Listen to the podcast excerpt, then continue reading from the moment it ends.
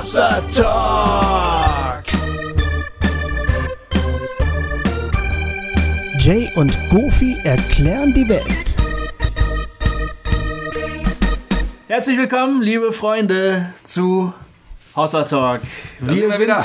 Wir sind nicht alleine heute. Nein. Wir haben Gäste. Wir haben sogar zwei Gäste. Ja. Ein Gast spricht mit uns, der andere hört uns zu. Ja, Jürgen Mette sitzt neben uns. Ja, quasi, wir sprechen vor Tag. Publikum heute. Ja, richtig. Ja, ein toll, tolles Gefühl. Ja, endlich mal bei uns bei Hossa Talk.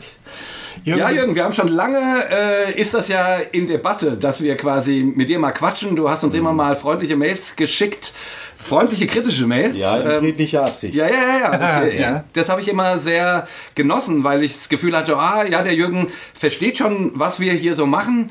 Der, findet nicht, der findet nicht alles ganz äh, super, Ja. aber du bist in einem guten Dialog mit uns. Das Ja. finde ich total schön. Und ähm, gut, wir sind gut mit deinen Kindern befreundet. Äh, wir- also von daher müssen wir uns hier eh nicht hauen. Aber du warst von Anfang an dabei. Also wir waren noch nicht lange online, da warst du schon einer Ja, der habe ich mich gleich eingeschaltet wieder reingehört. aufgrund des Tipps meines Sohnes Andreas, Ah, ja. der gesagt hat, Vater, das musst du dir anhören. oh, und dann bin ich eingestiegen und seitdem höre ich jede Folge.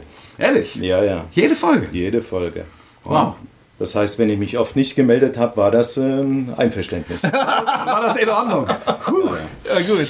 Ich habe mich auch nicht so sehr zu, zu theologischen Inhalten äh, ge gemeldet, sondern mehr zu sprachlichen, Ja, ja. Äh, flapsigen. Äh, ich bin halt ein Sprachfreund und äh, will ein bisschen was zur Erhaltung der Sprachkultur beitragen.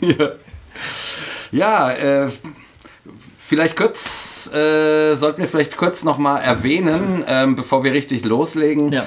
Ähm, wir sind mit Hossa Talk Live am 12. November in Siegen. Ja, das ist jetzt Und bald. Das ist ja nun bald. Ähm, also, falls ihr Lust habt, dahin zu kommen, wir äh, treten oder wir sind mit unserem Talk bei Freiraum. Ja.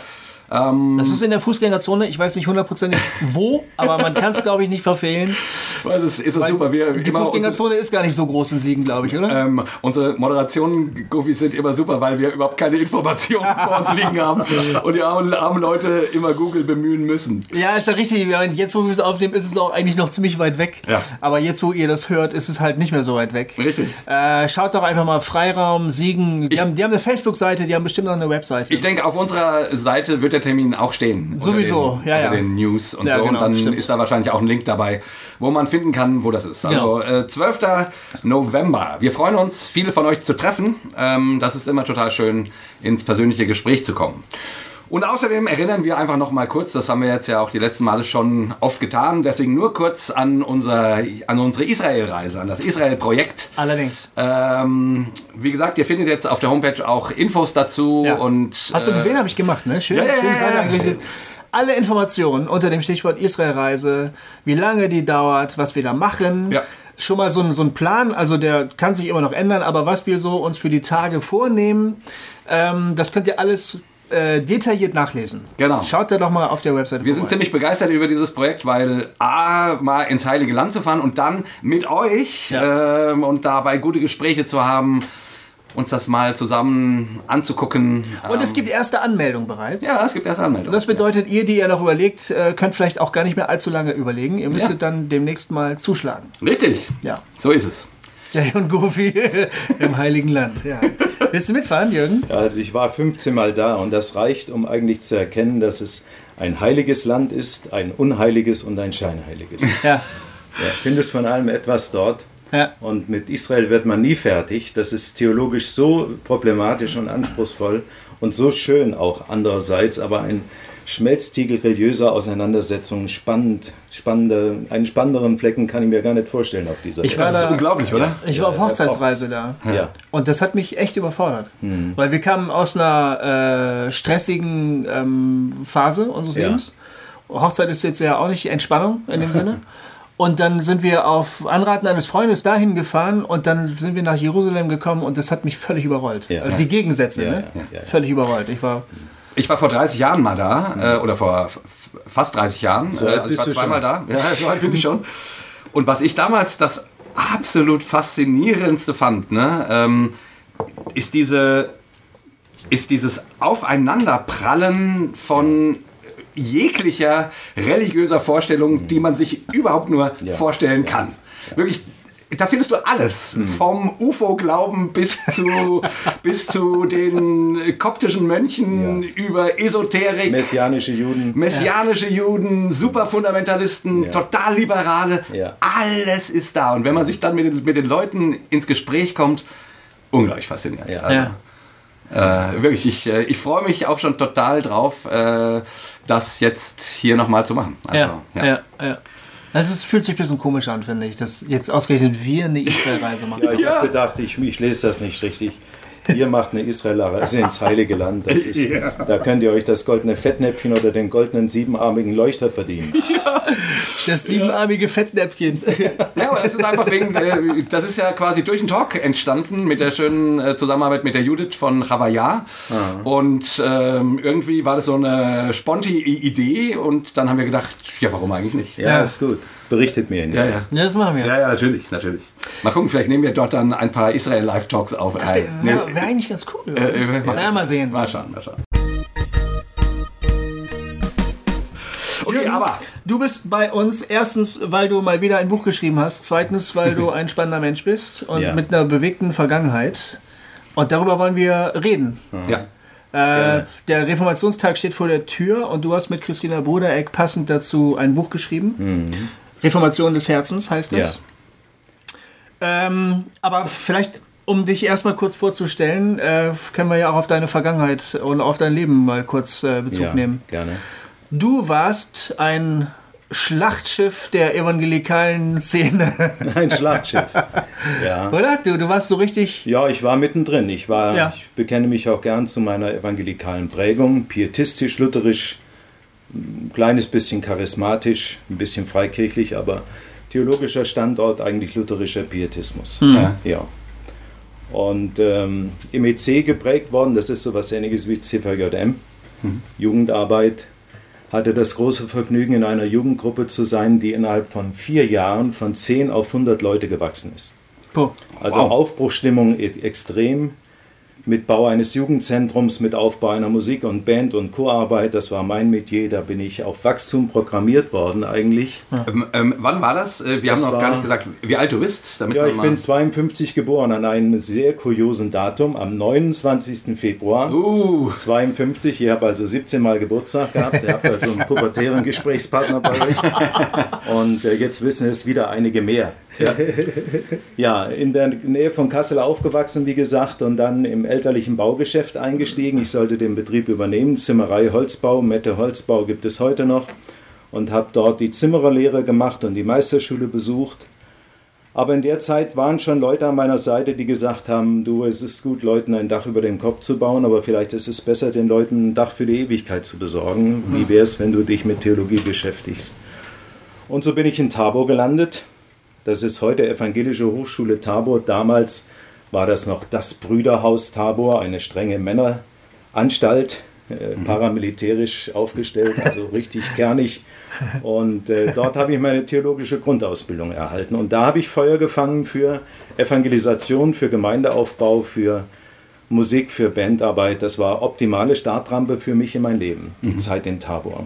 Vier Jahre. aber sag mal ganz kurz, wenn du davon erzählst, äh, jetzt auch von deiner Jugendzeit ähm, und dann eben der späteren Studienzeit, das war ja dann quasi so, so die wilden 60er, 70er, ne? Ja, das waren die, die Anfang der 70er. Also quasi die Gesellschaft, da bricht gerade alles total um. Ja, genau. Und du bist nun in Tabor, dem evangelikalen Zurüst-Ding. Ja.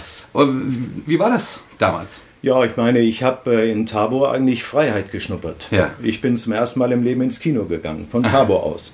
Die Abenteuer des Rabbi Jakob war Ja. damals der Film, Echt? Der, der mich entzückt hat. Ah ja. Und ich habe mir eine Tabakspfeife gekauft und habe in Tabor zum ersten Mal in meiner Bude gepflegte Pfeife geraucht.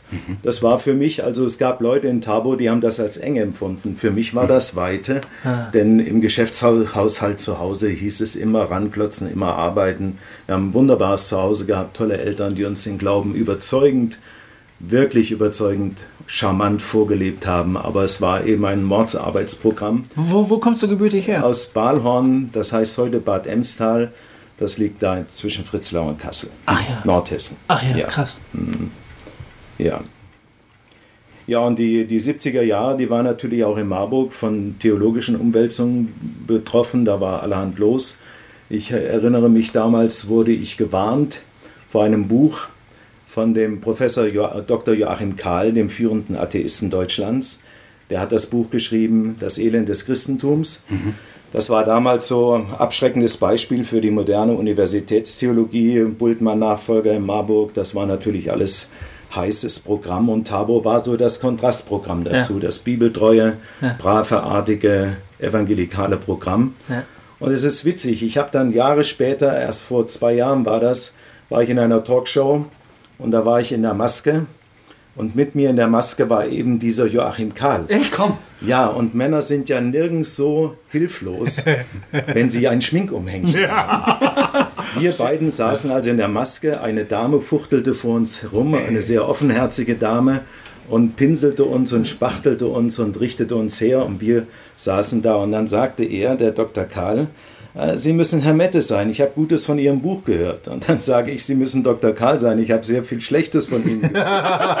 Und daraus ist eine Freundschaft entstanden, sodass wir uns jede, jeden Monat in, im, im Kontext im äh, Christus-Treff-Café in der Oberstadt zum Disputieren treffen. Das hast du neulich mal geschrieben. Das ist eine tolle Story ja. geworden draus. Ja, ich durfte zu seinem 75. Geburtstag eine Lobrede auf ihn halten. Wow. Ehrlich? Ja, ich als evangelikaler Mensch. Wow einem führenden Humanisten und Atheisten gegenüber. Ach, das, ist, das ist ja echt stark. Tolle Story. Ja. ja, Wahnsinn. Ja, ja. Aber das beschreibt so ein bisschen mein Leben überhaupt, diese, dieses Verwurzeltsein, dieses Stehen in einem festen, auf einem festen Grund und diese große, tolerante Reichweite, immer mit dem Ansatz, was könnte ich bei einem anderen lernen? Hm. Was könnte ich auch bei einem Atheisten lernen, bei einem Humanisten? Was, äh, welche Wertschätzung bringe ich den Menschen gegenüber, dass sie sich öffnen und mir Dinge erzählen, die ich einfach inspirierend finde, mhm. selbst wenn man theologisch nicht zusammenkommt. Mhm. Ja. Mhm. Aber dann warst du über lange Jahre deines Lebens der Leiter der heutigen Stiftung Marburger Medien. Ja, ich ne? war zunächst fünf Jahre in der Pfalz. Da war ich Jugendpastor im Diakonissenmutterhaus Lachen, in Neustadt an der Weinstraße. Da war die schönste Arbeit eigentlich meines Lebens. Jugendarbeit, Jugendmusikarbeit, Jugendchor aufgebaut, mit Bands gearbeitet, Jugendgruppen gegründet, evangelisiert das war eine super Zeit, fünf ja. Jahre. Ja. Und dann haben mich die Chefs zurück nach Marburg geholt und wollten, dass ich diese Tätigkeit nicht nur regional, sondern bundesweit mache. Ja. Und dann war ich eben acht Jahre bundesweit Jugendevangelist. Mhm.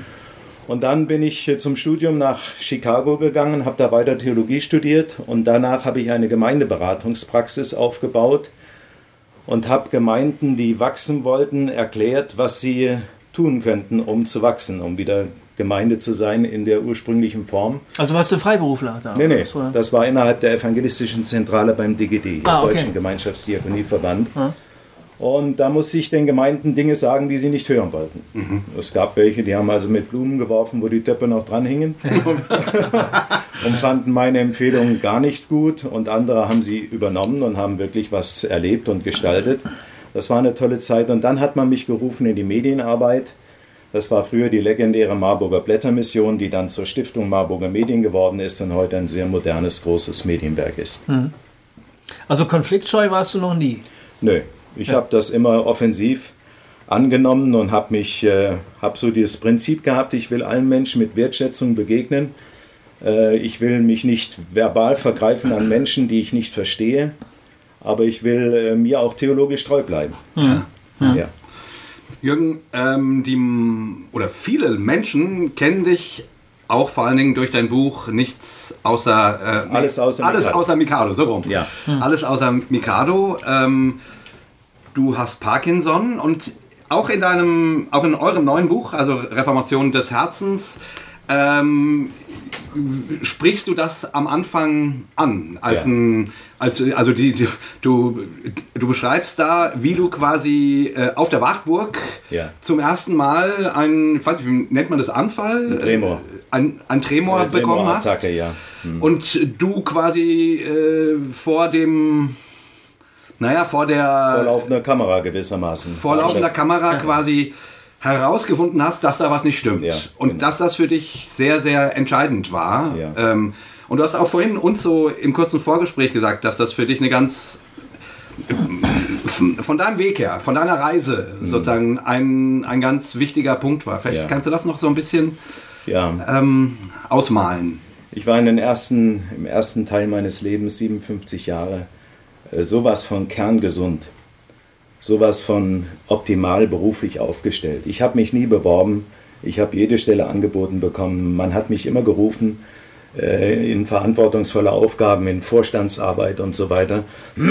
Aber ich bin, äh, bin, hatte immer in diesen Jahren den Eindruck, du lebst noch im Vorspiel des Lebens, das ist immer noch das Präludium. Hm das Hauptstück kommt irgendwie. Ich habe irgendwie geahnt, dass auf mich eine besondere Herausforderung wartet. Hm. Dass das der Gestalt war in Form dieser Krankheit, das, das wusste ich nicht. Ich habe aber von Kindheit an äh, interessanterweise immer befürchtet, dass ich diese Krankheit kriege. Echt? Weil ich einen Nachbar hatte, der diese Krankheit hatte, ein alter Bauersmann. Und weil wir einmal einen Parkinson-Kranken zu Besuch hatten in unserem Elternhaus. Und das war so erbärmlich, das war so erschütternd. Ein gestandenen Mann, ein Bauingenieur, Anfang 50, der nebenamtlich Predikant war und in meinem Elternhaus eine Bibelstunde halten sollte, Sonntagnachmittags, und wir mit dem Kaffee getrunken haben. Und den zu erleben, eingehüllt in ein großes Cape, wie, wie so ein putziges Kind im Hochstuhl beim Friseur sah der aus. Aha. Das war so erschütternd für mich, wie Kaffee und Kuchen alles an ihm runterfiel, weil er so geplagt war vom Tremor. Hm dass ich damals abends am Bett niedergekniet bin und habe gesagt, lieber Gott, bitte, bitte verschone mich vor so einer Krankheit. Und genau so eine bescheuerte Krankheit habe ich bekommen ja. und wurde oft daran wieder erinnert. Aber zum Buchtitel Alles außer Mikado, die gute Nachricht ist, Jungs, die gute Nachricht, ich kann wieder Mikado spielen. ja, da wundert sich jeder. Also es, das ist eine tiefe, steckt eine tiefe Wahrheit drin. Wenn du mit Zahnstochern Mikado spielst, bist du als gesunder Mensch schon gewaltig überfordert. Ja. Wenn du mit normalen Mikado-Stäben spielst, musst du schon gut sein, um das zu beherrschen. Mir hat man vor kurzem ein überdimensionales Mikado-Spiel geschenkt, eine geriatrische Version, einer behinderten, behinderten Version, solche Knüppel. Ja. Und äh, die Leni aus Heidelberg, meine Enkeltochter, war zu Besuch und sagt, Opi, komm, wir spielen Mikado. Und wir gehen auf die Knie und spielen und sieh da, ich kann wieder Mikado spielen. Also es ist alles eine Frage der Relationen, der Größenordnung. Und wenn die Krankheit weiter voranschreitet, dann spiele ich mit Baumstämmen. Ja. So, ja. Irgendwann.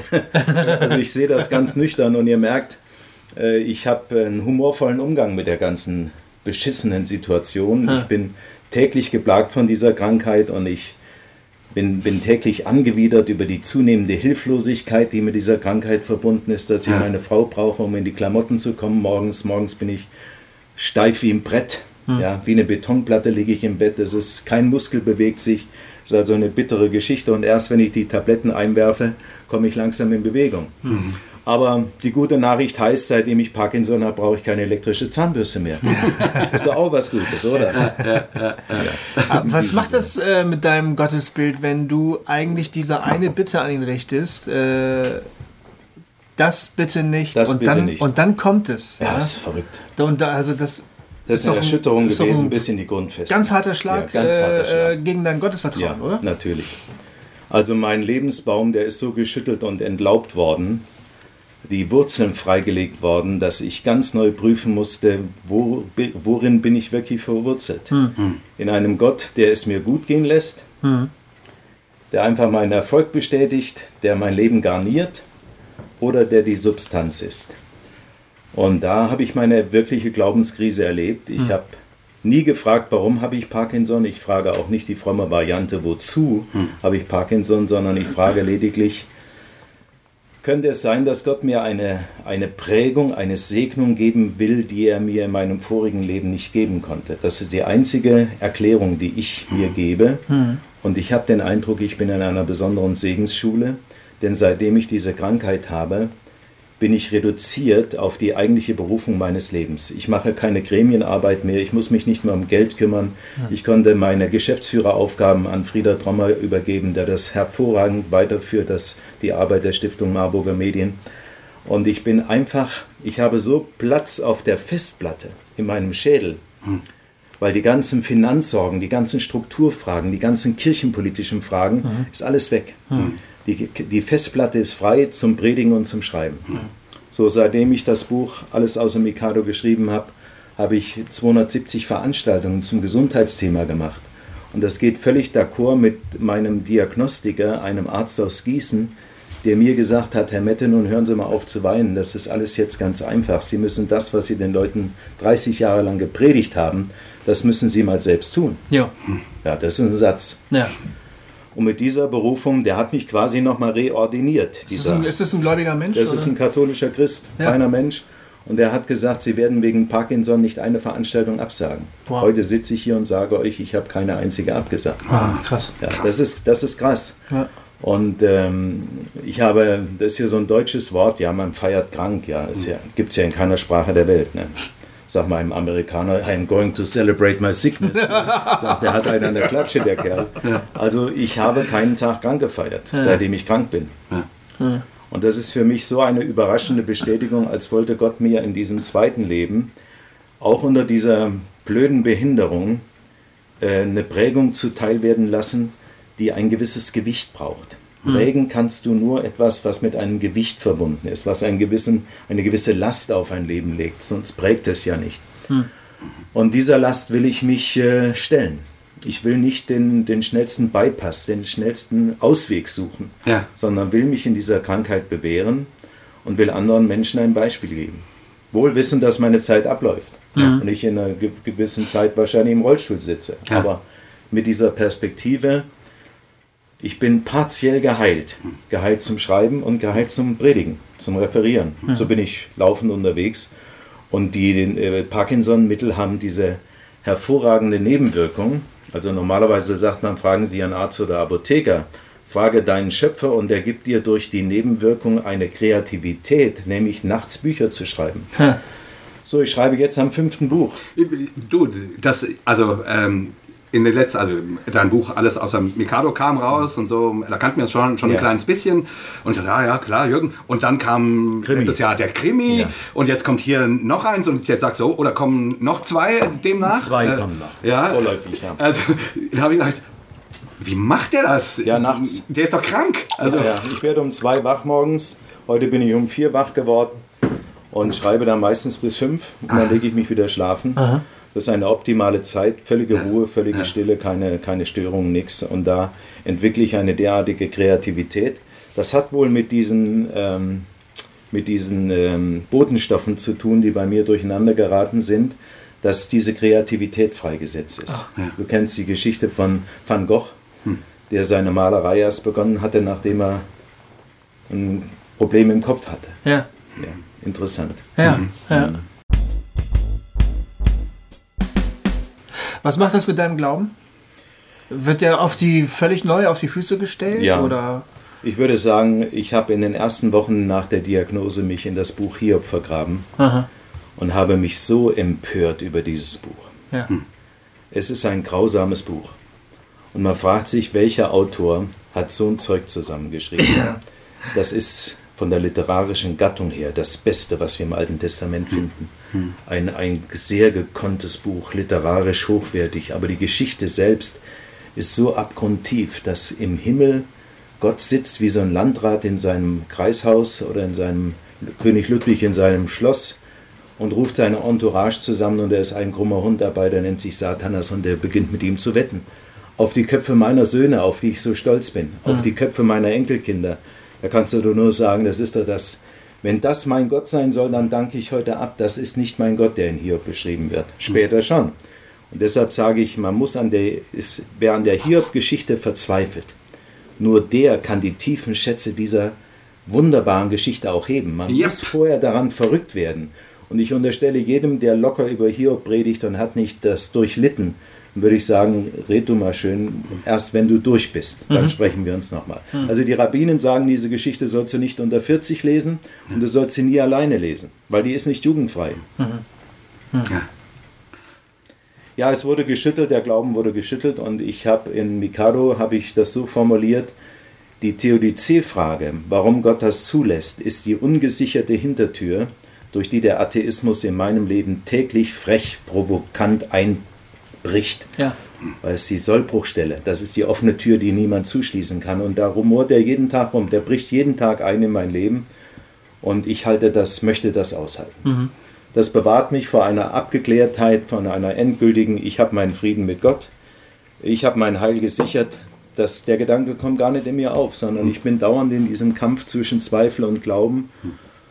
Und das hält mich hellwach und macht mich auch offen für neue, ganz neue theologische Gedankengänge. Ich habe das Buch hier so verarbeitet, dass ich heute dazu stehen kann, indem ich dem Buch äh, den, das literarische Genre einfach angezweifelt habe. Ist das ein Erlebnisbericht oder ist das eine Parabel mhm. oder eine Novelle? Und habe darüber inzwischen meinen Frieden gefunden. Aber wer das nicht durchgekämpft hat, weiß auch nicht, wovon ich rede. Mhm. Mhm. Also wie, das würde mich interessieren, wie blickst du dann jetzt auf deine Vergangenheit zurück? Du warst eigentlich ein Erfolgsmensch. Also du hast, ja. äh, du hast deine Bahn gezogen, du hast immer beeindruckt. Ja. Ähm, du konntest äh, du erfolgreiche Bilanzen vorweisen. Ich weiß, unter deiner Leitung zumindest ist die Stiftung Marburger Medien ging es sehr gut. Ich ja. keine Ahnung, wie es dir heute geht. Das ist, interessiert mich jetzt noch nicht. Aber deine Arbeit hat für dich gesprochen eigentlich. Ja. Ne? Du warst ein starker, leistungsfähiger mhm. Mensch. Heute bist du an einem anderen Punkt. Wie schaust du jetzt auf deine Vergangenheit zurück? Also, also ich glaube, dass jede Lebensphase eine Phase mit Gott war. Äh, bestimmte Zeitabschnitte, wo Gott mich gebraucht hat. Ich kann mein Leben vom Fallobst her beurteilen, was Schrott war, was Murks war. Ich kann aber auch die guten Früchte erkennen. Mhm. Und darum sage ich, ich bereue keine Lebensphase in meinem alten Leben. Nur ich stelle fest, ich habe bestimmte Leute mit ihrem Leidenshorizont nie verstanden. Mhm. Also ich habe oft äh, von der Arena, von der, von der Tribüne gepredigt, weil ich selbst nicht in der Arena drin stand. Ja. Und jetzt stehe ich in der Arena drin und dann hört sich das alles ein bisschen vorsichtiger und anders an. Hm. Und es gibt auch Leute, die sind erschrocken über mich und meine theologische Wandlung und hm. machen sich Sorgen. Also nur da kann ich nur sagen, wenn du das durchmachst, was ich durchgemacht habe, nur dann kannst du verstehen, warum ich theologisch mich auch reformiert habe. Ja. Und ohne diese Reformation hätte ich auch zu diesem Buch wahrscheinlich wenig beisteuern können, mhm. als nur bisheriges. Ja. Da ist viel Neues eingeflossen, weil der Glaube ähm, auf den Prüfstand gekommen ist. Ja, das ist. Damit kriegen wir dann eigentlich einen guten Übergang ja. zu ja. deinem neuen Buch. Du hast das nicht allein geschrieben, sondern mhm. mit Christina Brudereck ja. zusammen. Mhm. Und das ist. Ja, man muss sagen, die Christina war die erste Autorin, die vom Verlag ausgewählt wurde und der wurde angeboten, sich einen männlichen Co-Autor zu suchen und die Wahl ist auf mich gefallen. Schön. Ja. Ja. Und äh, was ich äh, total schön finde, also ihr, ihr, wechselt euch kapitelweise immer ab. Ja. Und dadurch hat man so eine, äh, hat man halt eine männliche und eine weibliche Perspektive, Aha. die sich aber sehr, sehr gut ergänzt. Ja. Ähm, du bist ein bisschen sachlicher, äh, mhm. sachlicher. Ähm, ja. Christina ist, wie man sie kennt, blumiger, ja. poetischer. Ja. Aber ich finde, das, ist das ist ein schöner Wechsel. Mhm. Und das ganze Buch ist ja so angelegt, dass es äh, quasi ähm, eine Art Kurs zur Reformation ist, ja. den man innerhalb von vier Wochen, äh, wo man täglich so eine Art kleine Andacht, ja. könnte man sagen, ja. lesen könnte. Also es ist also ein Kapitel pro Tag. Ähm, Einmal zur privaten Erbauung oder eben zum Hausgeist oder genau. einer Bibelstunde, wo genau. man mit der ganzen Gemeinde zusammensitzt und das Buch durcharbeitet. Wenn du das hervorhebst, die Ergänzung zwischen Christina und mir, äh, Christina ist für mich eine Wortkünstlerin und ich bin ein Worthandwerker. Mhm. Und das ergänzt sich gut in diesem Buch, finde ja. ich auch. Und ja. ich höre gerne ihre lyrischen Passagen. Ja. Ähm, Christina schreibt gut und äh, sie redet nicht, sie spricht. Mhm. Das ist auch nochmal ein Unterschied. Mhm. Wenn sie spricht, spricht sie. Das Hast du in deinem Vorwort auch geschrieben? Ja, das ja. finde ich, find ich äh, faszinierend an ihr. Und die Christina bringt ein gehöriges Maß an Provokationspotenzial mit. Das verkraftet sie auch. Sie streut Dinge ein, die einfach nicht vorhersagbar sind und den Leser herausfordern. Und dann wird wohl schon mal auch was Böses über sie gesagt, aber mhm. jeder, der sich fair ihr nähert, wird merken, welche eine Tiefe das hat, was sie schreibt. Ja. Was glaubst du, wie das Buch ankommen wird bei den Lesern? Äh, ich, ich, ich hoffe natürlich, dass es gut ankommt, ja. äh, weil wir es mit dem Leser vor Augen geschrieben haben. Wir wollten Leuten äh, gerne nahebringen, Reformationsjubiläum. Bitte nicht erwarten, dass die Kirche sich reformiert. Bitte mhm. nicht. Bitte keinen Marsch durch die Instanzen. Mhm. Bitte nicht Bischöfe überzeugen und dann runterbrechen auf, auf Kreisebene zum örtlichen Pfarrer. Mhm. Sondern ich schreibe den Leuten als Widmung in die Bücher momentan rein, Reformation be beginnt bei dir oder sie fällt aus. Mhm. Das ist ganz einfach. Mhm. Es muss nicht eine Struktur geändert werden. Sola Structura gibt es viele in der Kirche. Ja, dann ist strukturiert. Aber das, das mag für unsere Landeskirche. Ja, das aber das mag ja auch Satz. nötig sein. Die müssen wirklich ihre Finanzen zusammenhalten und müssen strukturieren. Aber das Evangelium ist mehr. Es, ist, äh, es sind diese vier Soli, die man nach Luther so definiert hat, aber es waren seine theologischen Kern- und Eckpunkte. Und die können im Leben eines Menschen verwirklicht werden, eines Einzelnen oder einer Gruppe. So. Sag, sag, die vier nochmal für die Ja, das ist allein Christus, ja. allein die Schrift, allein die Gnade, allein der Glaube. Ja. Das sind so diese vier Exklusivpartikel, nennt man die. Und ähm, das ist spannend in sich, weil allein kann ja nur eins sein. Hm. Aber die stehen alle auf einer, einer Ebene und ergänzen sich in sehr inspirierender Weise. Und ähm, da steckt so viel drin, dass ich sage, damit werde ich den Rest meines Lebens nicht fertig. Aber wir wollen dieses Reformationsjubiläum dahin bringen, dass Menschen persönlich sagen, ich will reformfähig werden, ich will Neues denken, ich will mein altes Glaubensgerüst mal an, ansägen, will mal gucken, ob es stabil ist. Hm. Und äh, da brauchen wir Leute, die, die mit sich und Gott ins Reine kommen und nicht so sehr Kirchenstrukturen denken oder kirchenpolitisch denken, man überfordert die Kirche auch damit. Es gibt schon Unkenrufe, dass Leute sagen, nachher ist außer Spesen nichts gewesen. Es wird viel gefeiert und viel Gedöns gemacht. Meine Hoffnung ist, dass wir feiern, dass wir bescheiden aber feiern. Die Kirche steht bei den Leuten im Verruf, auch viel Bombastisches zu machen, äh, viel äh, Teures zu machen, sondern dass das ein bescheidenes Jahr wird, wo wir in unseren täglichen Umfeldern einfach beginnen und sagen, wo kann ich mit einem Menschen ein bisschen über Luther reden und über die Bibel reden. Mhm. Da fängt es an. Mhm. Ja. Ähm, Reformationsjubiläum, Lutherjahr. Also das ganze nächste Jahr werden wir immer wieder. Es wird kochen, das Thema. Werden wir immer wieder den Namen Luther hören und wir werden vermutlich auch die vier Soli immer wieder hören, ja. weil das sozusagen die die kleinste Zusammenfassung ja. der Reformation ist, die man so, die man so bringen kann. Ja. Ähm, also, wie würdest du das mal, auch mal losgelöst von dem Buch mal für dich sagen? Also, äh, was bedeutet dir die Reformation? Mhm. Und was bedeutet und, und wo hast du das Gefühl, brauchen wir die vier Soli neu? Ja, wir brauchen sie alle vier und alle sind auf auf geheimnisvolle Weise eng miteinander verbunden. Für mich ist Gnade das Größte. Wenn ich also Gott heute beschreiben sollte, wenn ich Jesus beschreiben sollte, dann in dieser gnadenlosen Welt ist einer, der Gnade vor Recht ergehen ist. Da ist hm. eine Instanz, die hat nur ein Programm, das Programm der Gnade, und alles ist dem untergeordnet. Alle Überlegungen des Gerichtes, der finalen Abrechnung, alles, was im Jenseitigen stattfindet, alles wird unter dieses Thema Gnade untergeordnet. Und das ist in unserer Zeit, in der es so viele Brutalität und so viel Gnadenlosigkeit gibt, auf politischer Bühne bis in die kleinsten privaten Zirkel von Ehen und Familien hinein, ist das ein, ein Megathema. Da wirst du nie mit fertig. Allein die Gnade äh, ist vom, in meiner Kindheit schon ein bestimmendes Thema gewesen, als meine Eltern mit mir gesungen haben Amazing Grace, wo dieses Gnadenthema musikalisch in einem der bekanntesten Lieder der Welt aufgearbeitet wurde. Und äh, dann haben mir meine Eltern ein Buch geschenkt, Durchs Tor der Herrlichkeit hieß das, von Missionaren, die bei den Aukas missioniert haben und ums Leben gekommen sind. Und eine der Witwen dieser gestorbenen Missionare später mit ihren Kindern in dieses Dorf gezogen ist und dort Gnade gelebt hat und eben nicht Vergeltung das war für mich schon als Zehnjähriger ein großes Lebensthema, so überwältigend für mich, später Leute wie Nelson Mandela zu entdecken, die Gnade gelebt haben, hm. zu der Erkenntnis zu kommen, alle großen kulturgeschichtlichen Weichenstellungen in unserer Zeit oder in der Vergangenheit wurden durch Gnade eingeleitet. Hm. Die Abschaffung der Sklaverei, die Apartheid, das sind alles große Themen, wo Menschen Gnade gelebt haben. Darf ich dazu ja. kurz was fragen? Weil das hast du auch geschrieben ja. und da habe ich kurz gestutzt. Die Abschaffung der Sklaverei durch Gnade eingeleitet. Letzten Endes war dann aber ein ganz schön blutiger Krieg notwendig, um das durchzusetzen. Also wie um es durchzusetzen, ja, aber die, die Leute, die diese Inspiration hatten, die angefangen haben, wie eben der, der Dichter dieses Amazing Grace, ja. das waren ja Leute, die, die von der Gnade beseelt waren.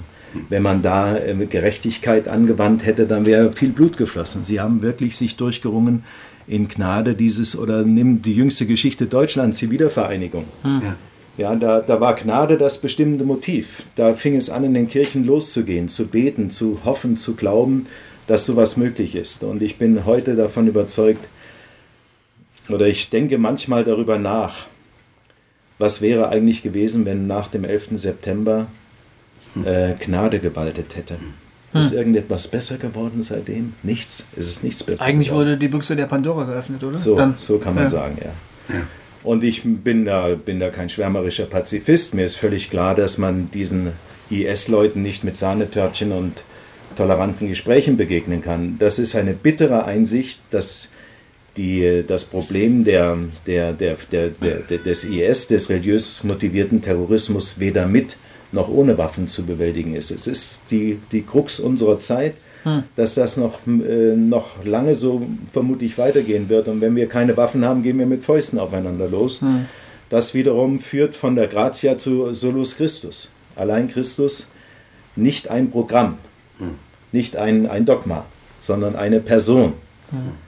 Und das ist für mich so faszinierend, dass wir auch am Ende nicht uns auf ein Dokument allein beziehen wie die Bibel, nicht ein Medium, sondern das Wort wurde Fleisch. Hm. Gottes Rede an diese Welt, Gottes Programm an diese Welt wurde in einem Menschen konkret, der über diese Erde gegangen ist, der Barmherzigkeit und Gnade gelebt hat. Das finde ich so umwerfend, auch neuerdings in der Debatte mit dem Koran, mit dem Islam. Wir werden gezwungen, unser Schriftverständnis nochmal ganz neu auf, die, auf den Prüfstand zu stellen. Ja. Ja. Ich meine, der Koran hat die Prüfung durch die historisch-kritische Methode erst noch vor sich. Die Bibel hat diesen Test bestanden, hm. mit Bravour. Kein Buchstabe ist verloren gegangen. Das finde ich faszinierend, dass die, die Bibel und das Christentum in der Aufklärung gereift sind. Hm. Nicht zerstört wurden, mhm. sondern gereift und stabil und argumentationsfähig geworden sind. Hm. Und äh, ich predige momentan sehr viel über dieses Stichwort der Zerbrechlichkeit. Wir haben den Schatz unseres Glaubens in zerbrechlichen Gefäßen. Die, die Überlieferung der Botschaft Gottes war zunächst mündlich. Ja, welch ein riskantes Unterfangen. Wie zerbrechlich ist das denn? Ja. Bevor das in Schriftform gekommen ist, wurde das von Generation zu Generation, die Passageschichten vom Exodus, mündlich weitererzählt in einer absoluten Wortgetreue und Zuverlässigkeit. Wenn man also von Zuverlässigkeit der Bibel sprechen will, da war die Bibel absolut zuverlässig, weil in ganz großer Treue die mündliche Weitergabe geschah, von Generation zu Generation. Hm. Und dann kommt sie in die Schriftphase und dann beginnen die Probleme und dann kommt die Kanonbildung. Welch ein riskantes Unternehmen.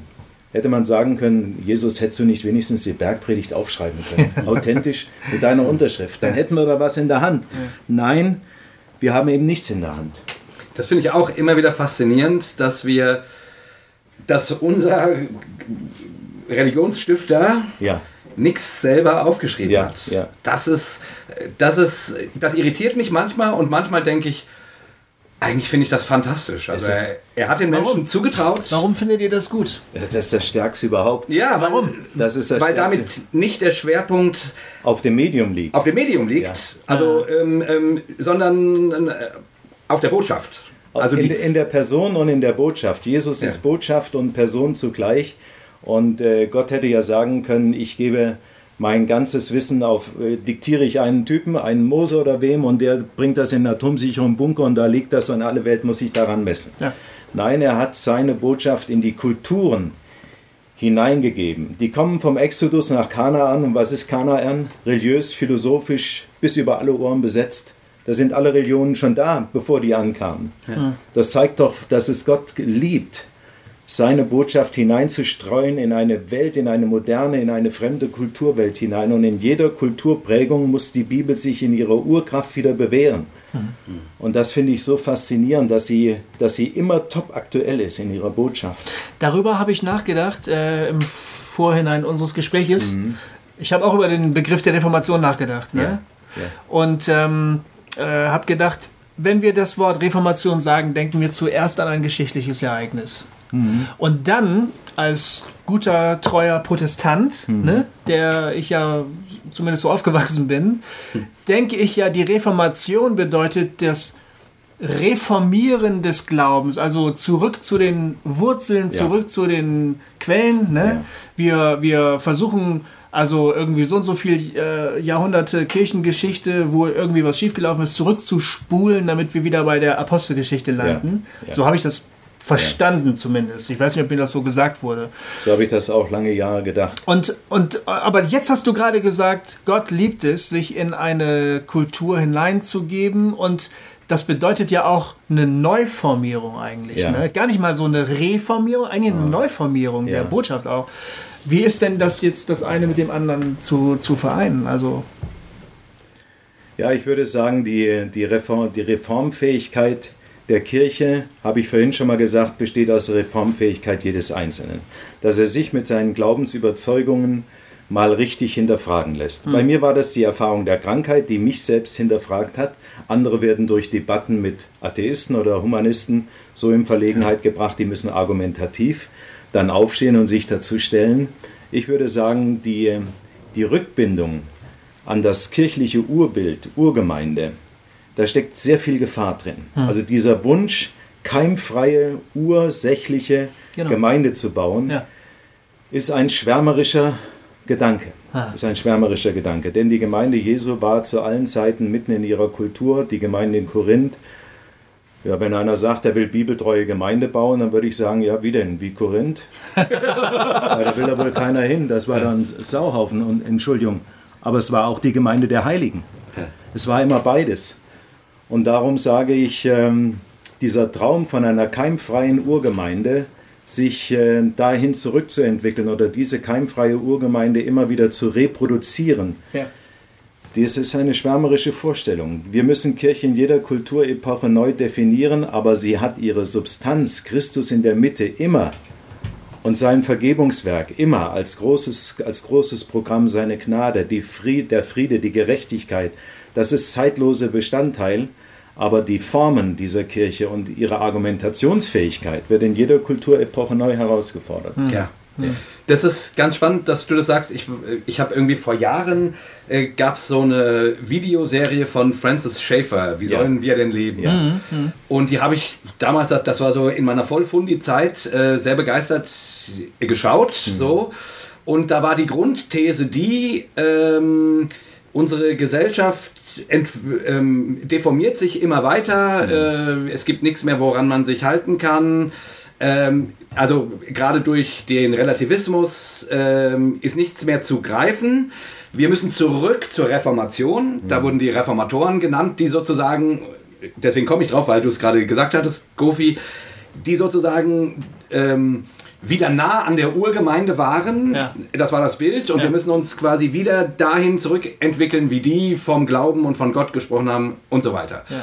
Und ich fand das erstmal einleuchtend ne, in diesem, in diesem, in diesem, ähm, in diesem Frame, also in diesem Rahmen ja. so gedacht. Und äh, aber, aber später, äh, als ich dann selber viel über solche Sachen nachgedacht habe und eben dann gezweifelt habe und selber gemerkt habe, wie, wie brüchig Erkenntnis tatsächlich ist. Ja. Weil, weil, weil ich, keine Ahnung, äh, eben nicht mehr so einfach sagen konnte, äh, Bibelstelle A plus Bibelstelle B plus Bibelstelle C ergibt D. Ja. Und das ist nun der, der Punkt. Und dann habe ich irgendwie gedacht, und das knüpfte jetzt eben daran, was du gerade gesagt hast, Jürgen, ähm, wir werden absolut unsprachfähig, hm mit der heutigen Welt, die nun mal relativistischer denkt als die Reformatoren, mhm. Wenn wir sagen, äh, die Welt muss wieder dahin zurück, wo die Reformatoren waren. Ja. Das war, ich will ja gar nichts gegen die reformatorische Zeit sagen, ich, aber ich glaube, wir brauchen heute, wir brauchen heute Sprachfähigkeit. Ja. Und die muss auch im Dialog mit dem Relativismus sein. Ja. Sonst, sonst haben wir keine Chance. Genau. Also ich kann von Francis Schaeffer nur mit großer Ehrfurcht und Ehrerbietung sprechen, war ein genialer Denker seiner Zeit. Aber ich habe in der Zwischenzeit gelernt, wir müssen erkennen, dass politische und religiöse Sekten immer ein Interesse an einem Endzeitszenario haben. Daran ja. erkennt man politische und religiöse Sekten, dass sie Verfallstheorien beschwören. Mhm. Und die Botschaft Jesu bietet überhaupt keinen Anhaltspunkt für eine Verfallstheorie. Seine Botschaft ist, sein Reich kommt. Ja. Das ist was völlig anderes, als die Welt geht den Bach runter. Das stimmt, ja. Und die ja. Welt geht den Bach runter, lähmt alle missionarischen Funktionen der Kirche, ja. Äh, sorgt für den Rückzug in den Bunker, macht die Schotten dicht, es kommt die Endzeit. Ja. Ich kämpfe dagegen so an, weil ich immer wieder sage, theologisch definiert beginnt Endzeit bei der Himmelfahrt Jesu. Ja. Die paar Jünger bleiben zurück. Was ist jetzt? Jetzt geht alles im Bach runter. Und Jesus geht zum Vater im Himmel, zur Rechten Gottes und hat die Welt im Blick und die Welt im Griff und führt weise und gewaltig und barmherzig. Und mittendrin ist die kleine Herde, die sich auf dem wiederkommenden Herrn freuen soll und von daher seine, seine Power empfängt und seine Freude und seine Motivation. Hm. Aber dieses Endzeitgelaber, ja. Dieses ständige Beschwören von Verfallstheorien ist ein lähmendes Gift für die Kirche. Hm. Also ich sage ja in meinem Buch Alles außer Mikado, ich kann wieder glauben, dass ich trotz Parkinson die beste Zeit meines Lebens vor mir habe. Ja. Dieser Satz hat seine Entsprechung in einem anderen theologischen Grundsatz meines Lebens. Ich kann wieder glauben, dass die Kirche Jesu ihre beste Zeit noch vor sich hat. Damit stehe ich gegen den Mainstream der hm. evangelikalen Meinung, die wirklich davon ausgehen, es geht alles in Kürze den Bach runter. Hm. Und da möchte ich nur mal erinnern an. Das 70, war bei 2000 Jahren. Ja, ja. ja was war 70 nach Christus? Ja. In Rom. Titus kommt und macht die Stadt dem Erdboden gleich. Das war Endzeit höchster Provokation. Das war die Leute, die waren in der Erwartung, jetzt kommt der Herr. Ja. Was ist in der Zwischenzeit alles passiert? Die Welt war immer schlecht, die Welt war immer ungerecht, immer furchtbar. Es Wer jetzt anfängt und, und Erdbeben zählt und dann sagt, jetzt kommt aber der Herr, dann kann ich nur sagen, was ist das für ein, mhm. für ein beschränktes Denken. Mhm. Äh, ich will einfach erkennen, das, was wirklich neu ist in der Qualität unserer Zeit, ist dieses unheimliche Wissen, was wir haben. Ja. Was passiert in der Welt und wir wissen es sofort eine Stunde später. Ja das wirkt enorm beeindruckend auf uns und spitzt sich zu für viele Leute, die sich mit dem Thema Israel beschäftigen. Die sagen, Staatengründung Israels, das war der große Meilenstein auf der Endzeitskala. Ja. Kann man auch anders sehen. Das war eine politisch motivierte zionistische Aktion, die da gelaufen ist. Eine gute, mhm. auf jeden Fall. Und ist auch in Einklang mit der Schrift. Mhm. Aber darin jetzt ein, ein Endzeitzeichen zu sehen, wäre mir noch zu vage. Von daher möchte ich vielmehr dafür stehen und sagen, Christus kommt und sein Reich kommt. Es bricht an, es lebt schon mitten unter uns und wir haben eine Botschaft der Hoffnung. Hm. Untergangs Stimmungen verbreiten die politischen Sekten. Lass sie das machen. Wir mhm. brauchen das nicht. Wir stehen dagegen auf und stehen dagegen an ja. und haben eine fantastische Botschaft der Gerechtigkeit und des Friedens. Dieser Pessimismus hilft einem halt dabei, äh, in Schwarz und Weiß zu malen, oder? Ja, ich glaube. Du kannst dann die Feinde klar definieren ja, ja. und die, die für uns sind. Ich glaube, die pietistische Prägung, aus der ich komme, hat immer einen Kulturpessimismus im Gepäck. Ja. Mhm. Immer eine gewisse Skepsis gegenüber auch eine Wissenschaftsskepsis. Und mittlerweile ist es ja ein gesamtgesellschaftliches Phänomen. Die AfD ja. hat es auch, äh, das sind auch Endzeitprediger. Die bauen ja. darauf, genau. Und, die machen äh, damit Stimmenfang. Donald das, Trump braucht das ja, auch für seinen Wahlkampf. Ne? Also es ist viel, viel leichter dann auch äh, in harten Schnitten zu reden und zu denken, wenn man dann so ganz, wenn man glaubt, alles geht den Bach runter, jetzt muss irgendjemand kommen, der uns rettet. Oder Höchst so. gefährlich. Ja. Wo sind wir da? Da sind wir beim Beginn des Dritten Reiches. Es wiederholt sich alles auf brutale Art und Weise ja. dass diese, in diese End, Endzeitstimmung hinein die Leute empfänglich sind für einen falschen Messias, wie damals Adolf Hitler, wie heute andere Typen, die mit banalen, einsichtigen Vorschlägen daherkommen und das Volk plätten und begeistern und beeindrucken. Insofern müssen wir als Christen richtig dagegenhalten. Unsere Botschaft ist die Botschaft vom kommenden Reich Gottes. Und das ist angebrochen. Da warten wir nicht auf den St. Nimmerleinstag. Es lebt unter uns. Ganz genau. Ja. Ich ja, da kannst du mal Halleluja sagen. Ja, ja Amen. Jubilate. nee. Siegfried Zimmer würde Jubilate. Genau. Aber das ist, also, ja noch zwei Sätze dazu, weil, ja. weil ähm, ich, ich bin auch, also ich bin ja auch quasi ähm, groß geworden in dieser negativen Endzeiterwartung. Oh, es ja. wird alles immer schlimmer, alles immer schlechter mhm. und so weiter. Und wenn ich dann aber gucke jetzt, was zum Beispiel jemand wie Paulus sagt, die Schöpfung harrt darauf, sie wartet ja. auf die Erlösung. Ja. Also so, so, äh, also eigentlich ist das nicht oh, der Herr kommt, alles wird, äh, bis dahin wird, wird alles schwierig und, und, mhm. und, und, diese ganzen komischen Entrückungsszenarien, ja. die da entworfen werden, ja. mit diesen, äh, also das hilft alles nicht, weil das macht alles nur Angst. Ja. Und eigentlich ist die Botschaft, alles wird gut. Ja. Alles wird besser. Die, die Welt wird erlöst. Ja. Wo Jesus verkündigt wird, da ist immer Freiheit. Da ist nie Bedrängnis, da ist nie Enge, da ist nie Denkverbot. Hm. Da muss ich lang, lange für leben, um zu dieser Erkenntnis zu kommen. Ja. ja. Da passt ganz gut ein Zitat von dir Ja, aus bitte. dem Buch. Willst du das mal gespannt. vorlesen? Ja. Oder, oder so? Wie, Ja, lies also- du mal, ich höre dir gerne Okay, zu. pass auf. Also das hat mich beeindruckt. Äh, Ich hab, es hat mich so beeindruckt, dass ich mir das Grün angestrichen habe. Aus dem neuen Buch, ne? Aus dem neuen Buch äh, Reformation des Ja. Herzens. Da schreibst du. Der Sektierer zweifelt nicht. Der Atheist scheinbar auch nicht. Der Christ zweifelt sich zu Christus. Der Sektierer hat auf alles eine Antwort. Der Atheist auch. Aber er gerät in geradezu religiösen Stress, um Gott aus allen Lebensbezügen herauszuhalten. Das ist ungewollt eine intensive Beschäftigung mit Gott. Darum spüre ich keinen Eifer, bekennende Atheisten des Irrtums zu überführen. Sie sind vielleicht dichter dran als der intellektuell unredliche Gott kann alles Vertreter. Luther hat fair und demütig gekämpft, philosophisch und theologisch umfassend gebildet, ehrlich gezweifelt. Nur wenn wir es ihm gleich tun, könnte die Reformation eine Neuauflage erleben. Dieses Mal nicht gegen Rom, nicht gegen Mekka, nicht gegen den Atheismus, sondern gegen die Harmlosigkeit in den eigenen Reihen. Das ist mal so eine richtige so was Gutes habe ich ne? geschrieben, nur sagenhaft, ja. Also ich finde die Harmlosigkeit die größte Gefahr der Kirche überhaupt.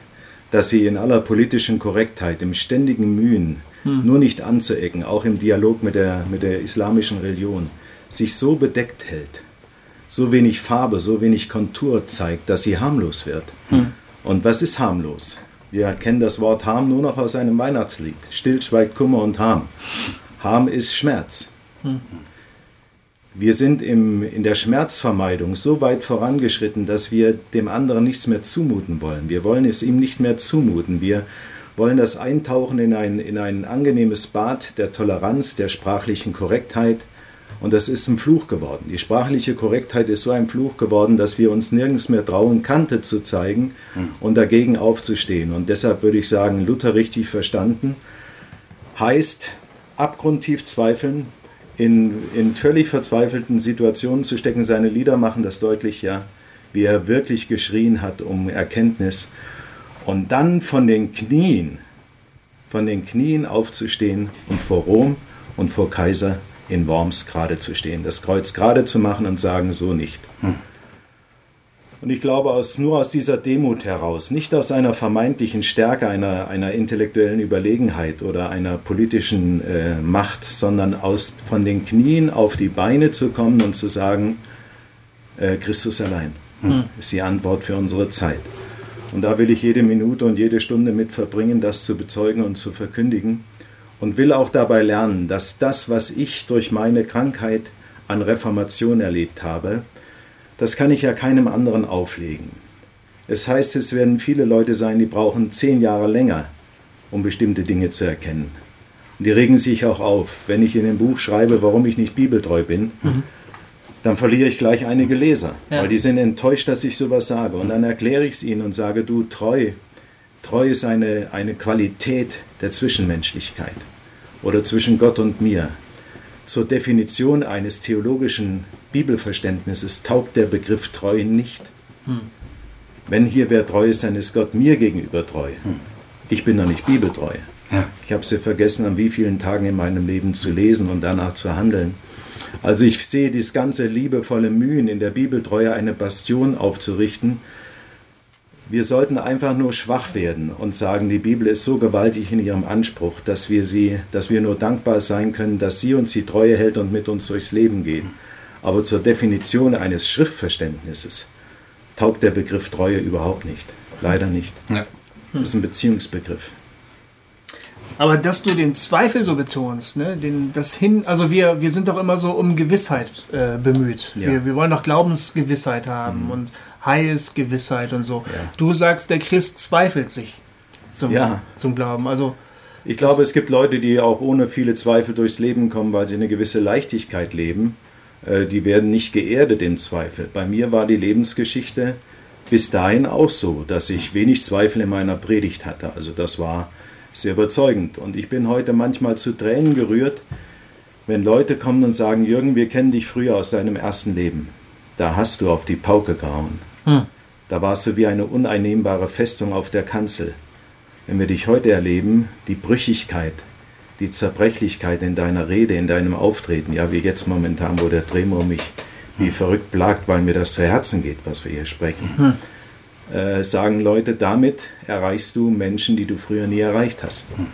Und wenn das bei rumkommt, dann will ich dieses Ungemach des, der Parkinson-Erkrankung gerne tragen, wenn Gott mir in meinem zweiten Leben nochmal die Gelegenheit gibt, Menschen von der anderen Seite her zu begegnen, mehr empathisch, mehr verständnisvoll hm. für ihre Situation, dann will ich das gerne tragen.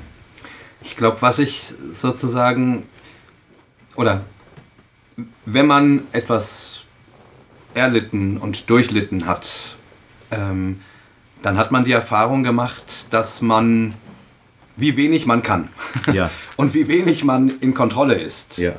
Und wie schnell Auch Dinge schon sich. vorher, oder? Bevor die Katastrophe eingetreten ist. Ja, genau. Also du, du, dass man eigentlich. Du weißt dann plötzlich, ach so, mhm. äh, ach, das war gar nicht. Ich war gar nicht in Kontrolle. Oder, ja. oder ich ja. wusste es gar nicht so gut oder besser oder wie auch immer, wie ich immer, äh, immer gedacht hatte. Also ja, ja. die große Chance von, äh, ohne das, ohne das als Begründung damit ähm, zu meinen, aber trotzdem die große Chance in, in, in, in Brüchen und, und Schicksalsschlägen oder von mir aus auch großen Sünden mhm.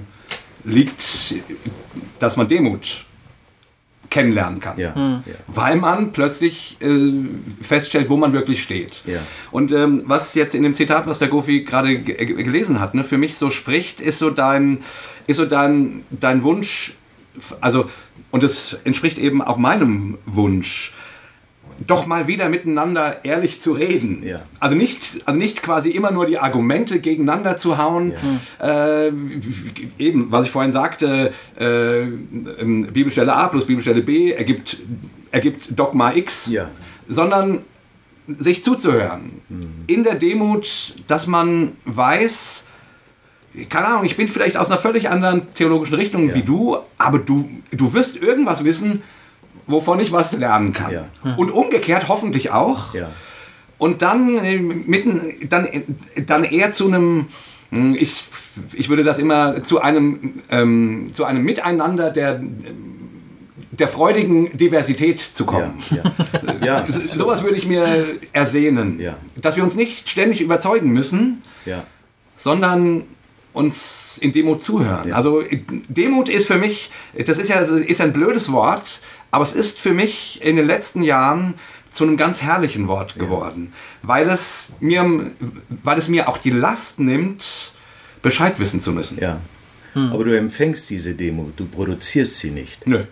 Demut ist das, das Einzige, was du, nicht, was du nicht machen kannst. Stimmt, ja. Ich kann nicht morgens überlegen, heute bin ich mal demütig, sondern du empfängst sie hm. auf schmerzliche Weise. Ja. Hm. Und man muss ein Stück auch von seinem Thron runtergeschubst werden, genau. bis man irgendwie also ohne diese Erfahrung wäre ich in manchen Punkten äh, zweifelsfrei geblieben. Da hätte ich weiter pausbäckig mein, meine Überzeugungen vertreten. So bin ich ähm, verunsichert. Ich, ich predige zweifelnd. Ich predige mich durch manches Thema zweifelnd hindurch. Mhm. Auch in den Büchern, die ich schreibe, lasse ich diesen Zweifel wirken, weil er ist, die, er ist die Schwester des Glaubens. Sie gehören beide zusammen und das Leben spielt sich zwischen diesen beiden Polen ab. Mhm. Ja.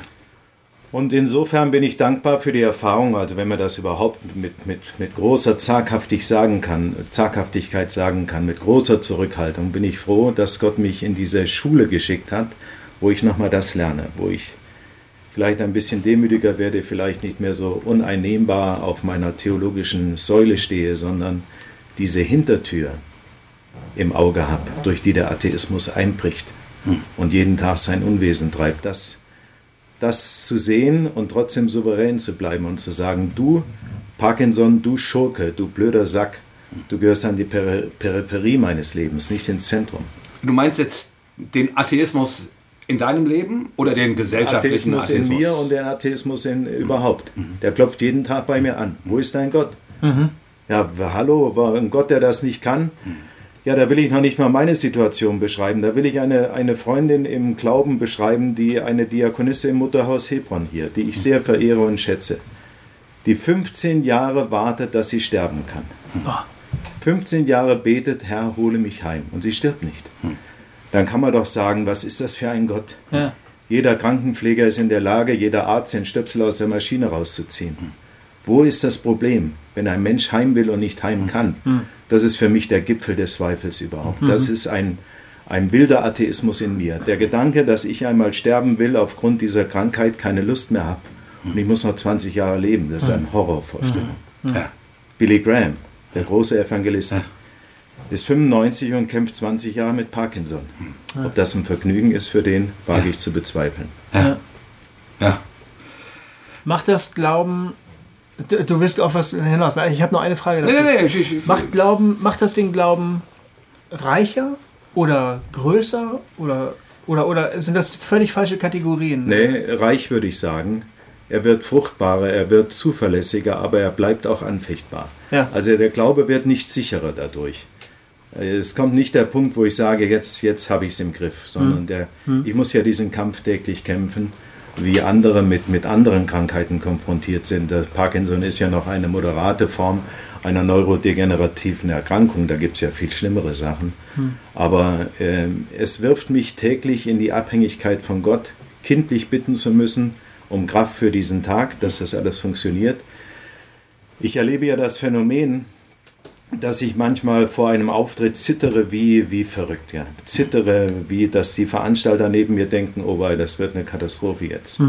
Und dann gehe ich nach vorne und drehe mich zum Auditorium und dann haut der Herr Parkinson ab. Dann geht er durch die Tür und sagt, jetzt wird es mir zu fromm, jetzt rauche ich erstmal ein. Kommt später wieder und plagt mich wieder umso mehr. Das ist phänomenal. Und ich habe das meiner Ärztin erklären wollen als ein Wunder. Ja. Da sagt sie, Herr Mette, das können Sie gerne als Wunder verstehen, aber das haben wir auch dafür haben wir eine medizinische Erklärung. Und die ist? Die sagt, wenn Sie, in, die benutzt meine, meine Vo- Vokabel, die sagt, wenn Sie in Übereinstimmung mit Ihrer Berufung leben, also predigen und schreiben, ist es so ein Glücksgefühl für Sie, dass der Körper alle Dopaminreserven zusammenzieht und ausschüttet für diesen Augenblick. Ah, ja. ist ja verrückt. Trotzdem ein Wunder für mich. Ja. Ja.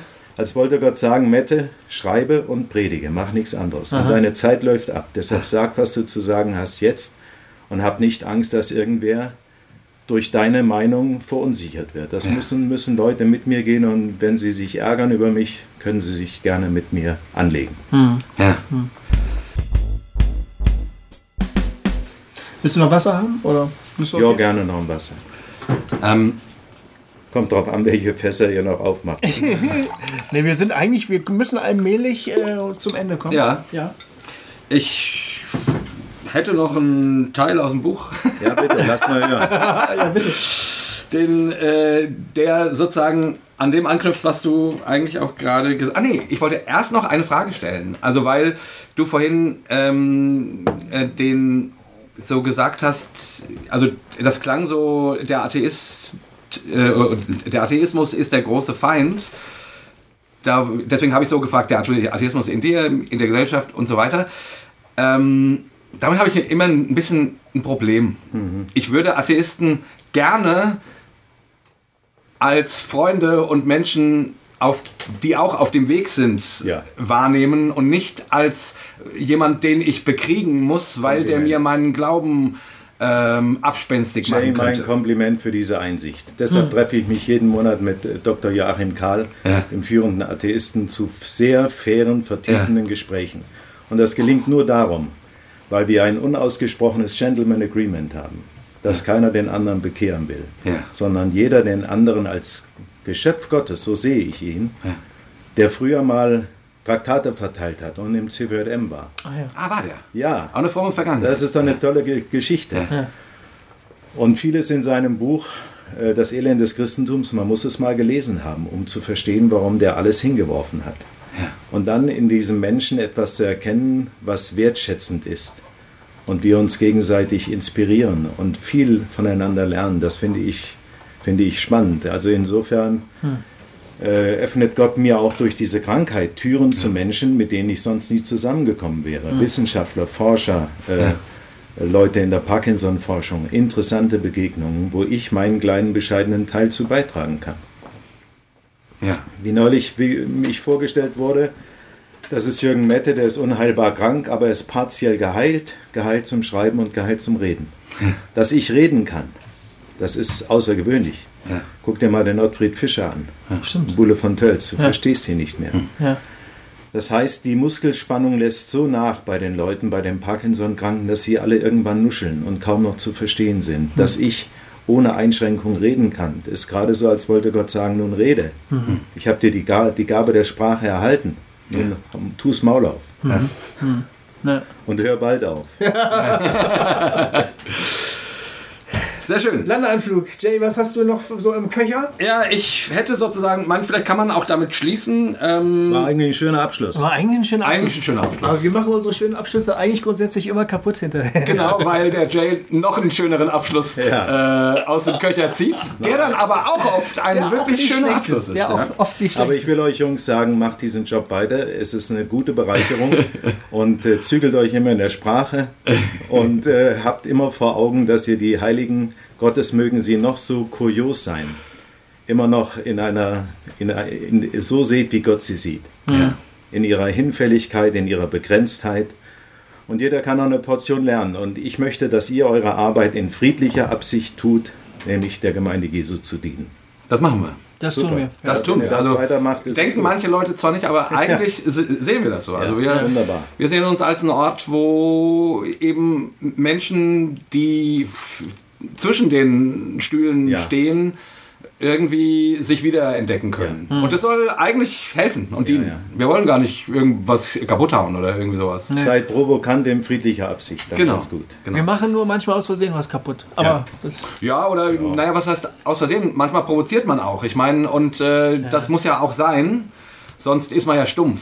Aber es geht nicht um die Provokation, um der Provokation willen, sondern in der Regel steckt da ja eine echte Frage hm. dahinter und ein, und, ein, und ein echtes Ringen darum, wie, wie Christsein heute Ja, und es gibt ja viele fromme Leute, die allein in dem, in dem Garantieren ihrer Überzeugungen und Beständigkeit bei dem zu bleiben, was sie immer geglaubt haben, allein darin schon ein geistliches Momentum zu sehen, hm. statt zu erkennen, Weiterentwicklung wäre auch eine Möglichkeit. Ja, genau. Können mal drüber nachdenken. Genau, genau.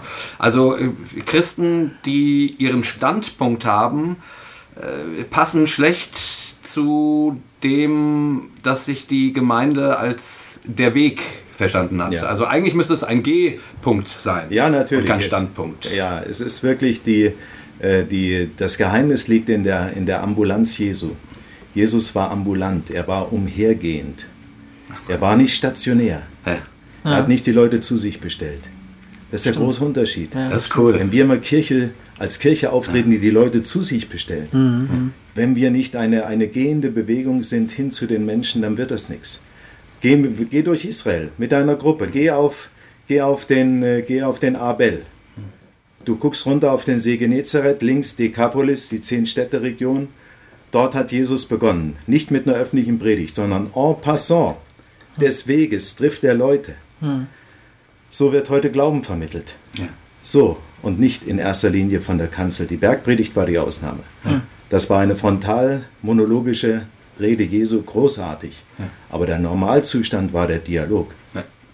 Das müssen wir wieder neu lernen. Auch mhm. in der Evangelisation, dialogisch zu kommunizieren. Mhm. Genau. Den Leuten Raum lassen, sich zu wehren. Ja, ach, herrlich. Ja. Schön. Das ist eigentlich fast noch ein Schlusswort, aber du hast das Buch aufgeschlagen. Den Leuten, den Menschen Raum lassen, sich zu wehren. Sie nicht gleich überzeugen zu müssen, ja. sondern auch ihren Fragen ja. und ihren ja. Zweifeln zuzuhören und darüber nachzudenken und sich zu fragen, an welchen Punkten haben sie denn vielleicht mir was zu sagen? Wo, wo stürzt denn mein Kartenhaus tatsächlich äh, ein, weil die die richtige Karte ziehen? So, und das ist doch gut. Also ich, ich denke dann immer, wovor haben wir denn, denn Angst?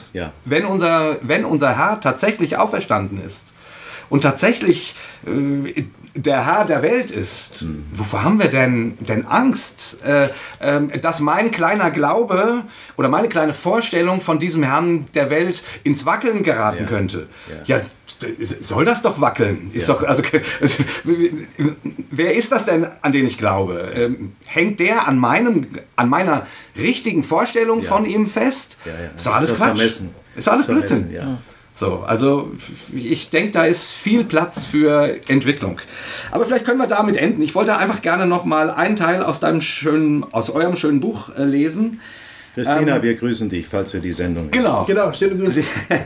ähm, einfach, weiß ich, vielleicht ist es dann ein gutes Schluss. Ich finde es einfach schön, wenn, wenn jemand schon mit einem Buch hier ist, dass man noch ein bisschen ja, was hört. Bringst auf die Spitze. Ja. Und zwar tatsächlich aus dem Kapitel, was du vorhin genannt hast, warum ich nicht bibeltreu bin. Mhm. Ähm, was man sich vorstellen kann, mir natürlich gut gefallen hat. also, der Schlüssel zur Theologie liegt in der Biografie. Ich liebe den wertschätzenden und neugierigen Disput mit, Atheisten, äh, mit Atheisten und Agnostikern mit Ex-Evangelikalen und neuerdings mit solchen, die an der Theodizee-Frage verzweifeln. Das beschert mir im eigenen Lager einen Platz zwischen den Stühlen. Von rechts verpasst man mir das Etikett liberal und von links das Etikett bibeltreu. Eigentlich ist liberal ein schönes biblisches Qualitätsmerkmal, unsere von Jesus geschenkte Freiheit.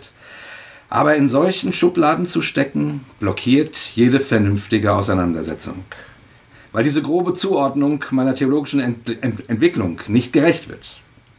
Wie viel Vertrauen ist zerstört worden, weil wir vorschnell, ohne den anderen wirklich zu verstehen, zu den alten Verbalkeulen liberal oder modern und biblisch oder unbiblisch gegriffen haben.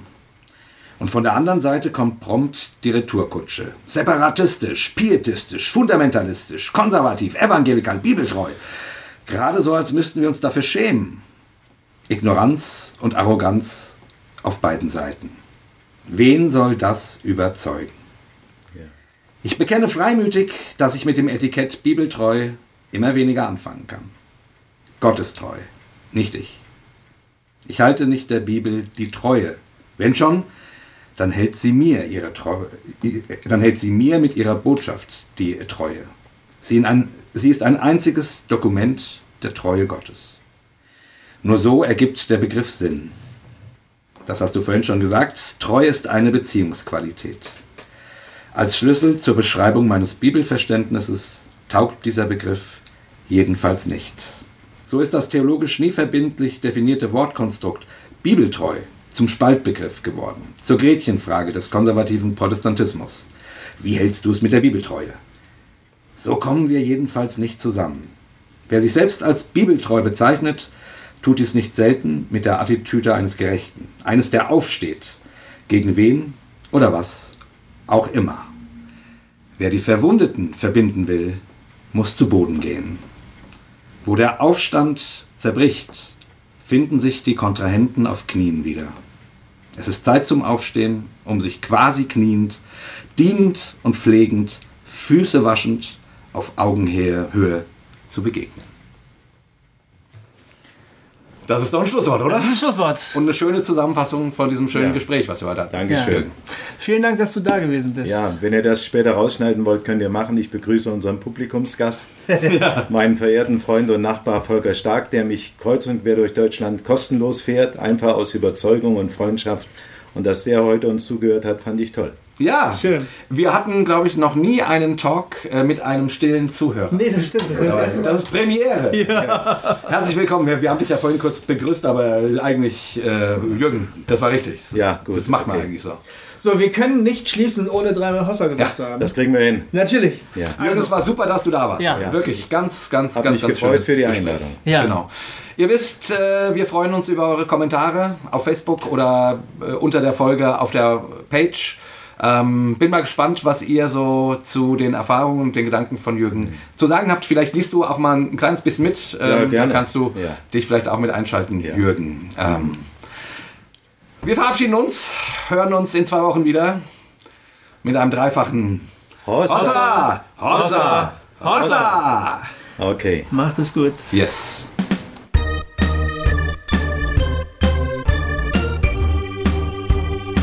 Hossa Talk. Jay und Goofy erklären die Welt.